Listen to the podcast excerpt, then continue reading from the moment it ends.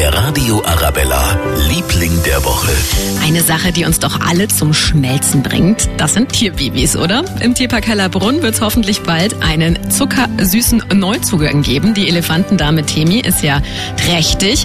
Ja gut, bald ist übertrieben. Elefanten tragen unheimlich lang. Im Herbst 2020 ist es dann soweit. Und Zoodirektor Rasim Baban ist fest davon überzeugt, dass alles gut laufen wird. Unsere trächtige Elefantenkuh, die Temi, ist ja schon eine erfahrene Mutter. Sie hat nämlich Ludwig ja schon zur Welt gebracht und insofern kennt sie sich mit der Situation aus und wird nicht überrascht sein, wenn da plötzlich ein kleiner Elefant aus ihr rauspurzelt. Zwei andere Babys tapsen gerade auch herum im Tierpark. Einmal die Vicunias, die gehören zu der Familie der Kamele, ganz niedliche. Und bei den Yaks aus Asien gibt's auch Nachwuchs. Der Radio Arabella, Liebling der Woche.